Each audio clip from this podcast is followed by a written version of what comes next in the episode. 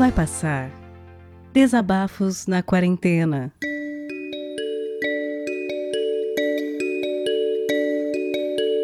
Saudações, amigos, ouvintes aqui do podcast Vai Passar.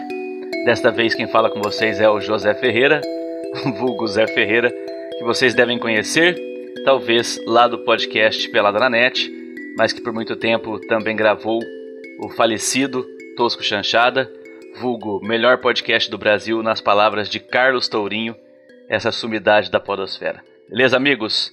Eu queria rapidamente fazer um breve, entre aspas, uma breve biografia minha. Eu sou professor de gramática, interpretação de texto e história da arte na cidade de Ribeirão Preto e estou há dois meses trancado sozinho no meu apartamento. E os poucos contatos sociais que eu tenho são as raríssimas vezes que eu preciso sair para ir ao mercado, por exemplo, uh, máximo uma vez por semana. E, e os contatos estão sendo via internet mesmo, né, nas gravações de podcast, nas videoconferências, entre aspas, com os amigos para tomar uma cervejinha à distância, mas no mais respeitando as recomendações das autoridades. Quando o Vitor me chamou para participar, eu pedi para que a minha primeira participação, espero que eu possa voltar aqui para conversar com vocês, fosse nesta quarta, se você está ouvindo no dia do lançamento, que é o dia do meu aniversário, vejam só, hoje, 20 de maio de 2020, o José faz 37 anos, tá? E essa vai ser a primeira vez que eu vou passar as 24 horas do meu aniversário sem nenhum tipo de contato físico com namorada, amigos, familiares. Então eu queria que o meu contato fosse com vocês, tá bom? Então, vocês estão sendo a minha companhia no meu aniversário e só de poder estar conversando com vocês, de estar né, de, de alguma forma dialogando um pouco sobre coisas que eu gosto nesse, nesse dia, uh, já vai ser como um presente para mim. Tá? Obrigado por estarem aqui. Não será um podcast longo, na verdade será um, capítulo bem curtinho aqui do Vai Passar, porque você já deve estar ouvindo bastante, uh, bastantes colegas nossos aqui conversando e falando sobre questões relacionadas à quarentena, desabafos, né, desde a semana passada quando, quando esse, esse programinha foi inaugurado. Muitos colegas que vocês conhecem bastante aí da Podosfera têm falado sobre os perrengues e desabafado sobre esse momento de dificuldades. Então eu optei por fazer uma coisa diferente, né? não naquele esquema Regina Duarte de temos que ser leves e pensar leves, mas conversar sobre outras coisas. Né? A gente pode também, respeitadas todas as imposições e todas as sugestões das equipes de ciência e de saúde, a gente pode aproveitar para conversar sobre outras coisas. Dessa vez à distância, mas eu espero que vocês também possam transmitir esse tipo de conteúdo e conversar sobre isso quando puderem novamente estar próximo das pessoas que vocês amam. Tudo bem? Qual é a minha ideia, gente? Eu sempre tive vontade de fazer um podcastzinho, de, de, não de top 10, mas uma lista de 10, sabe? 10 podia ser qualquer coisa desde 10 jogadores de futebol que você gosta, até 10 filmes que você gosta, uh, a história das suas 10 tatuagens, fazer um, sabe? Mas assim, mas isso é muito amplo. E foi uma coisa que a gente, tipo, eu e colegas meus que também pensavam de, similar assim, a gente acabou nunca levando para frente.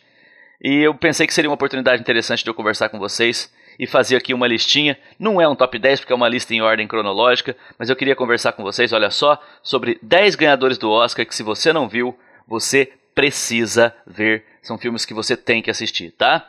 Uh, a gente não vai colocar isso em nenhum feed específico, essa listinha, né? Em nenhum divulgador específico. Então eu peço que você, se quiser, vá anotando o nome dos filmes, beleza? Conforme você vai ouvindo.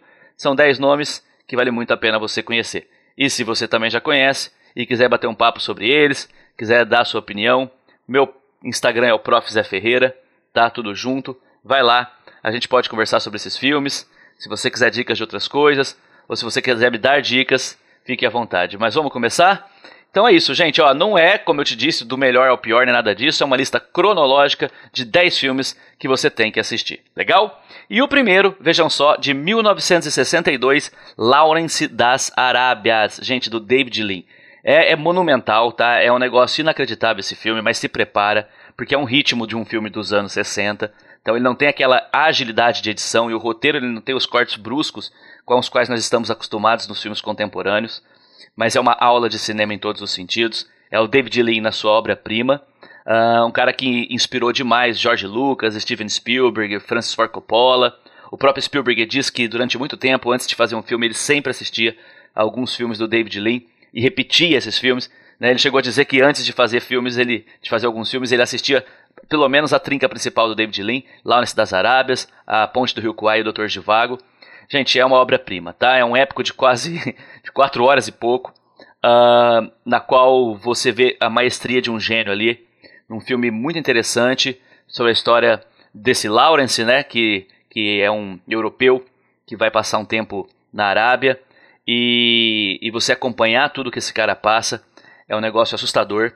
As técnicas, assim, eu queria passar, sabe, tipo, daria pra passar todo esse episódio só falando das técnicas que ele empregou nesse filme, coisas incríveis que ele fazia, né? O quanto ele desgastou a equipe dele na filmagem disso, de acordar todo mundo, sei lá, às três e meia da manhã para rodar uma câmera na frente do pôr do sol, para uma cena que no filme tinha 15 segundos, ou fazer os caras passar três horas varrendo o deserto para tirar pegada, para refazer uma cena no deserto. Então, gente, é assim, é, é muito importante para a história do cinema, é muito importante que você conheça esse filme, ganhador aí de seis Oscars, inclusive, óbvio, o Oscar de melhor filme, beleza? Procurem Lawrence das Arábias, essa obra-prima. O segundo é para muitos considerado, gente, o maior filme policial de todos os tempos, com certeza um dos maiores, tá? Operação França.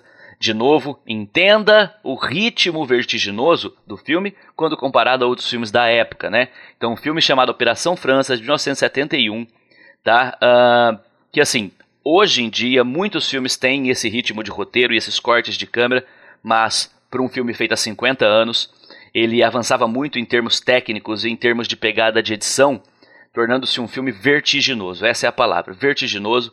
O roteiro é espetacular, tá? E o Gene Hackman entrega aqui para mim a maior atuação da carreira dele, que inclusive rendeu para ele também o Oscar. Além de levar o Oscar de melhor filme, o Gene Hackman ganhou o Oscar de melhor ator por Operação França, de 1971. O terceiro, gente, é top 10 da minha vida, tá? Um Estranho no Ninho, do Milos Forman, que é o diretor filme de 1975, tá? Um Estranho no Ninho é, é, é assim, é daqueles filmes que você não consegue ficar, como é que eu posso dizer assim, fica, você não fica ileso, você não fica ileso e você não consegue sair dele da mesma forma que você entrou, tá? Você vai sentir ódio, você vai sentir raiva, você vai sentir medo, você vai sentir revolta, porque o filme se passa quase todo ele, praticamente ele se passa todo ele num manicômio, e a gente entende de uma forma muito forte muito dolorosa até, né, que as instituições manicomiais elas não são feitas para, uh, ah, digamos, curar ou mesmo suavizar a vida de um paciente manicomial. Muito pelo contrário, muitas dessas instituições reforçam né, as, uh, os problemas psicológicos que levaram esses pacientes para lá. O Jack Nicholson, ele meio que ele, ele cai lá como um louco, mas tentando fugir da, da, da, da cadeia, então ele se faz de louco, ele é colocado lá e a partir da chegada dele, uma série de reviravoltas acontece, principalmente no embate que ele tem com a enfermeira-chefe do lugar, que é um, um monstro, né? Não só de, de, ser uma atuação genial, mas ela é uma pessoa monstruosa, uma pessoa muito má. Uma curiosidade sobre o Estranho no Ninho, gente, é que esse foi o segundo filme na história a ganhar os cinco principais Oscars, que seriam, né? Melhor filme, melhor diretor, melhor roteiro, melhor ator e melhor atriz principal.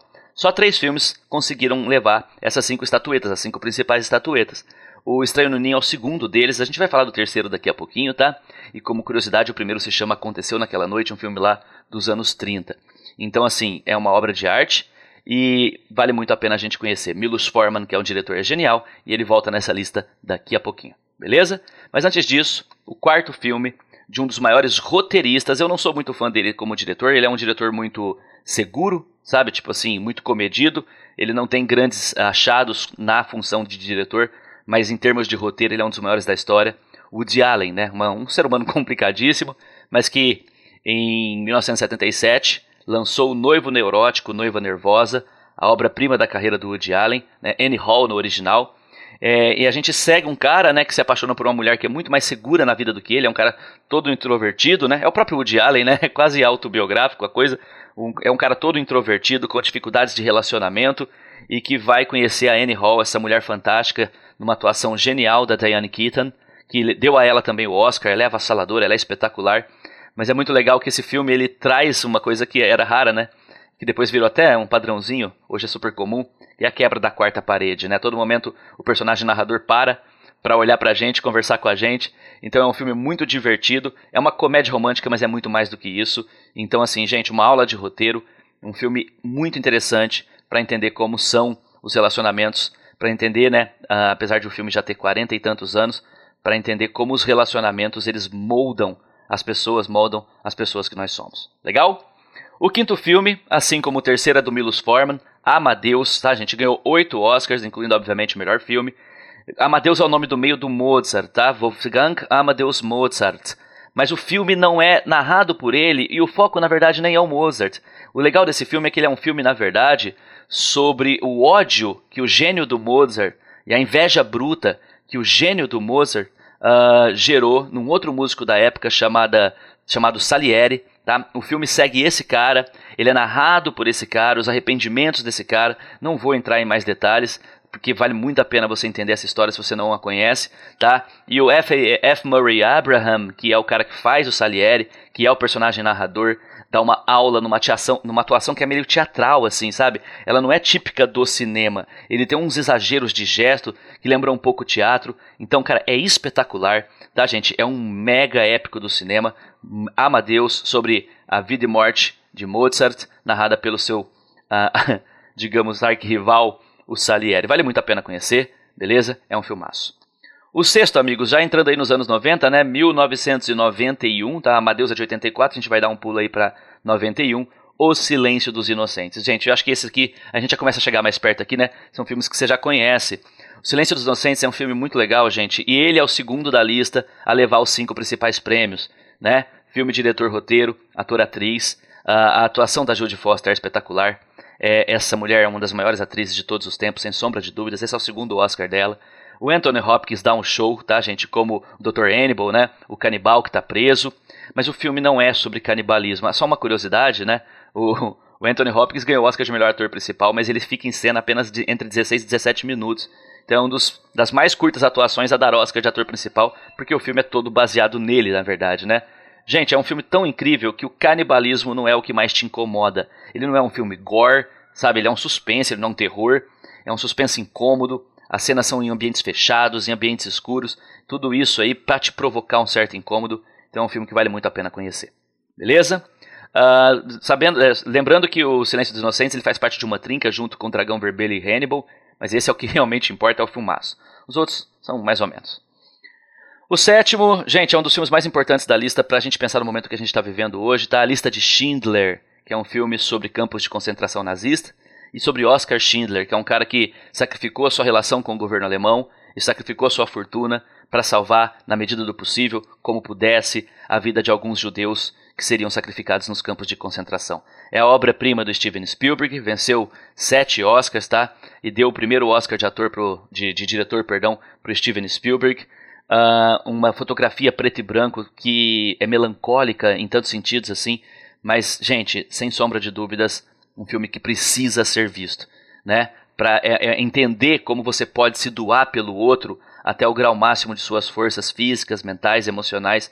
O filme, o filme é, é, fantástico, é duro, é doloroso. As cenas, tá, gente, de morte de judeus são muito cruas, elas não são uh, suavizadas. Então é um filme que incomoda, mas que merece ser assistido. Beleza? Gente, oitavo filme da lista, Beleza Americana. Só de pensar o seguinte, né? Ele levou o Oscar no ano em que a gente teve Magnolia, O Informante, Clube da Luta, Sexto Sentido, Matrix. O cara que ganhou o Oscar, o melhor filme, na verdade, né? O filme que ganhou o Oscar foi Beleza Americana. Gente, é uma obra muito filosófica, apesar de se concentrar quase que só num pequeno bairro, em duas famílias é, é uma análise né, sobre as dificuldades de você se aceitar no mundo, de você acabar sucumbindo à apreensão por manter certos papéis sociais, o papel de marido, o papel de esposa, né, o papel de hétero, o papel de garota popular da escola, e como todas essas necessidades de você se encaixar em papéis sociais, eles vão minando a sua vida né, e vão te, uh, te levando a um processo de desgaste emocional muito grande. É um filme incrível, que quase levou também as cinco estatuetas, tá? Levou o melhor ator para o Kevin Spacey na melhor atuação da carreira dele, melhor diretor para o Sam Mendes, melhor roteiro e melhor filme, tá bom? Filmaço. Só perdeu o Oscar de melhor atriz, né? Na, na verdade, porque uh, esse ano quem ganhou o Oscar de melhor atriz foi a Hilary Swank, fazendo uma, um menino trans, né? Em Garotos Não Choram, que é uma obra-prima. E por falar em Hilary Swank, ela também é a protagonista do nono filme da lista, Menina de Ouro, que deu cinco anos depois do segundo Oscar para ela. Uma atriz genial que sumiu um pouco da mídia, mas Hilary Swank é incrível, incrível como atriz. Não é, tá? Menina de Ouro não é o melhor filme do Steven, do, perdão, do Clint Eastwood. Eu, eu concordo com muitos que o melhor filme dele é Imperdoável, embora eu prefira o Sobre Meninos e Lobo. Mas Menina de Ouro é uma obra que merece ser assistida, tá, gente? O início parece sugerir que é uma obra sobre dificuldades, um filme sobre as dificuldades de uma garota de entrar no universo machista do boxe, mas o filme é muito mais do que isso. Eu não quero entrar em spoilers, mas as dificuldades pelas quais a nossa personagem principal passa, elas vão escalando de um jeito absurdo, tá? E isso nos conduz a um desfecho extremamente triste melancólico, mas muito, muito bonito. Gente, Menina de Ouro é uma obra-prima que você precisa conhecer. E para fechar nossa lista, gente, uma um dos filmes que mais me impactou no cinema, ele me deixou muito, muito, muito, muito uh, alucinado. Eu saí do cinema, tava com alguns amigos, a gente saiu do cinema sem conseguir conversar. A gente precisou dar um tempo, pegamos o carro, fomos pro bar, a gente foi conseguir falar desse filme na hora que a gente chegou no bar, porque ele te incomoda. Ele te incomoda mesmo. O nome do, do, do filme, Onde os Fracos Não Têm Vez, dos Irmãos Coen. Irmãos Coen de obras-primas como Fargo, que deu origem à série, O Grande Lebowski, né?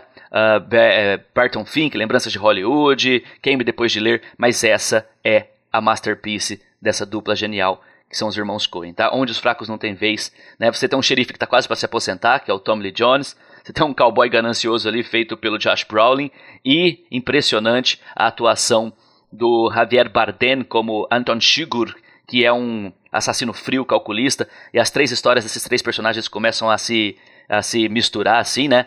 E, e é impressionante a condução desse roteiro. E para te deixar com mais angústia, a, a, fotografia ela é uma fotografia amarelada, seca, que vai te deixando com esse, sabe, seco. Uh, as cenas em ambiente fechado, elas têm pouca luz. E o que é mais curioso, gente, é que esse filme ele não tem nenhuma trilha sonora adicionada. Todos os sons são sons da cena, sons intradiegéticos, sons da própria cena. Então o filme, até isso ele vai te incomodando. Porque você, ele, você sai daquele seu padrão né, de se acostumar a ouvir uma música tocando de fundo, conduzindo a cena, tudo é seco. Realmente, se você é fraco, esse filme não é para você. Onde os fracos não têm vez, um dos maiores filmes de todos os tempos, na minha humilde opinião. Gente, é isso. Não vou me alongar mais. Espero que você tenha anotado o nome dos filmes. Espero que você procure, que você assista. Se você já assistiu, vai conversar comigo lá. Vamos bater um papo, a gente está precisando trocar ideia. Beleza? Prof. Zé Ferreira. Fiquem uh, bem, fiquem em casa, cuidem-se, cuidem da sua família. Eu me despeço e desejo a todos vocês que vocês tenham paciência, porque nós vamos passar por isso. Um grande abraço a todos. Tchau, tchau.